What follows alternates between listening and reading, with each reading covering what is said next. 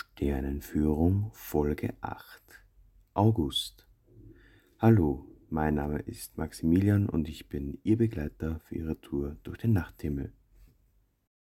Beginnen wir mit dem Sonnenlauf. Zu Beginn des Monats beginnt die Dämmerung um ca. 20 nach 3. Der Aufrang der Sonne ist um ungefähr 10 vor 5.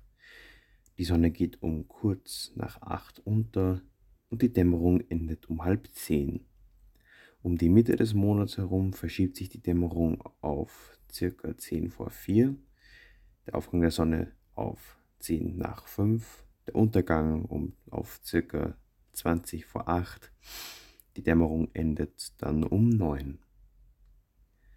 Gegen Ende des Monats August und zu Anfang des Monats September beginnt die Dämmerung um ca. 20 nach 4. Der Aufgang der Sonne ist um ungefähr halb sechs. Untergehen tut die Sonne um kurz nach sieben und die Dämmerung endet um 20 nach acht. Der Neumond ist am Sonntag, dem 8. August und der Vollmond am Sonntag, dem 22. August. Im August bleiben Merkur und Mars weitgehend unsichtbar. Dafür wird es relativ spannend mit Jupiter, Saturn und natürlich der Venus. Die Venus bleibt Abendstern, wenn auch die Sichtbedingungen nicht günstiger werden und sie nach wie vor nur knapp über dem Westhorizont zu erspähen ist. Venus wandert durch den Löwen. Am 10. wechselt sie in das Sternbild Jungfrau. Am 16. passiert Venus den Herbstpunkt. Einen Tag später überschreitet sie den Himmelsäquator in südlicher Richtung. Jupiter beschleunigt seine rückläufige Wanderung im Wassermann und überschreitet dabei am 19. die Grenze zum Sternbild Steinbock. Einen Tag später, nämlich am 20. steht er in Opposition zur Sonne. Damit ist er in günstiger Beobachtungsposition, ganze Nacht über am Firmament vertreten, geringste Entfernung von der Erde und somit maximale Helligkeit sowie größter scheinbarer Durchmesser. Also unbedingt in den Kalender eintragen. Saturn im Steinbock steht am 2. die Opposition zur Sonne. Dies bedeutet ganze Nacht sichtbar, maximale Helligkeit, geringste Entfernung von der Erde, größter scheinbarer Durchmesser von Planetenscheibchen und vom Ring. Sprich, diesen Tag auch in den Kalender eintragen, wobei die Wetterbedingungen äh, zurzeit für den zweiten eher schlecht aussehen. Ja, hoffen wir nur das Beste. Weiter geht's mit den periodischen Sternschnuppenströmen. Im August haben wir etwas relativ Spannendes und zwar die Perseiden.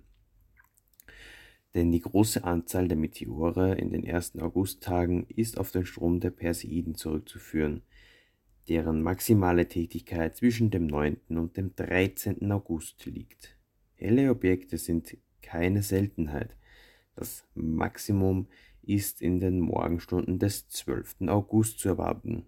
Ebenfalls ein Termin, der, sich empfiehlt, in den Kalender einzutragen.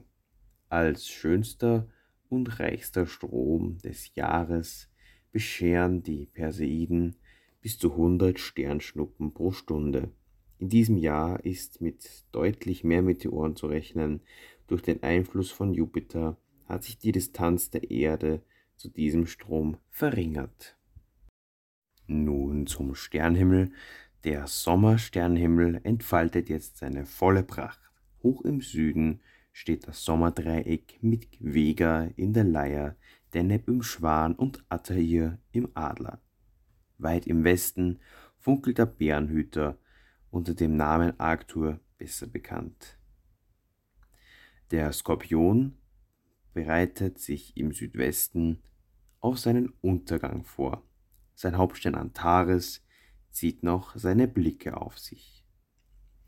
Dem Skorpion folgt im Tierkreis der Schütze. Östlich vom Schützen nimmt der lichtschwache Steinbock seinen Platz ein. Dem Steinbock folgt im Südosten der Wassermann, der ebenfalls recht lichtschwach und nicht leicht zu erkennen ist. Die lichtschwache Gegend von Steinbock und Wassermann wird von den hellen Riesenplaneten Saturn und Jupiter belebt. Das markante Sternenviereck des Pegasus steigt im Osten empor. Mit seiner unteren Spitze deutet das Pegasus-Quadrat zum Ostpunkt am Horizont. Der griechischen Mythologie nach ist der Pegasus ein geflügeltes Pferd.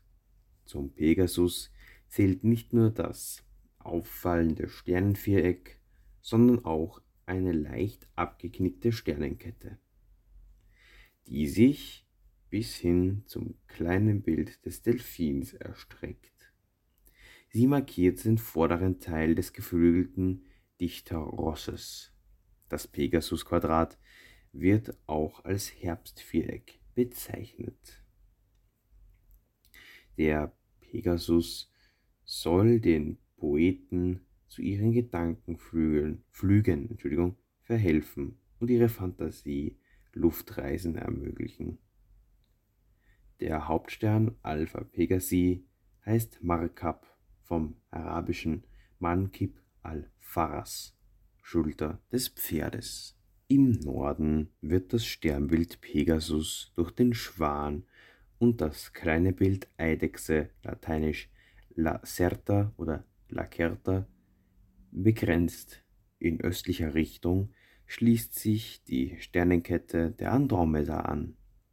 Ein wenig nördlich der Prinzessin Andromeda stößt man auf ihre Mutter, die Königin Cassiopeia, dargestellt durch ein großes Sternenweh, während der große Wagen im Nordwesten herabsinkt, steigt das Himmelsweh nun jetzt immer höher.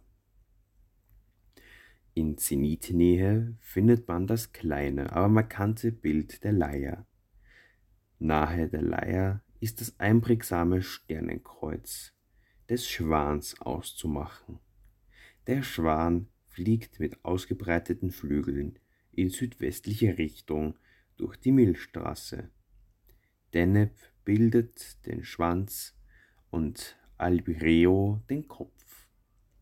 Gelegentlich wird diese Sternenfigur auch als Kreuz des Nordens bezeichnet.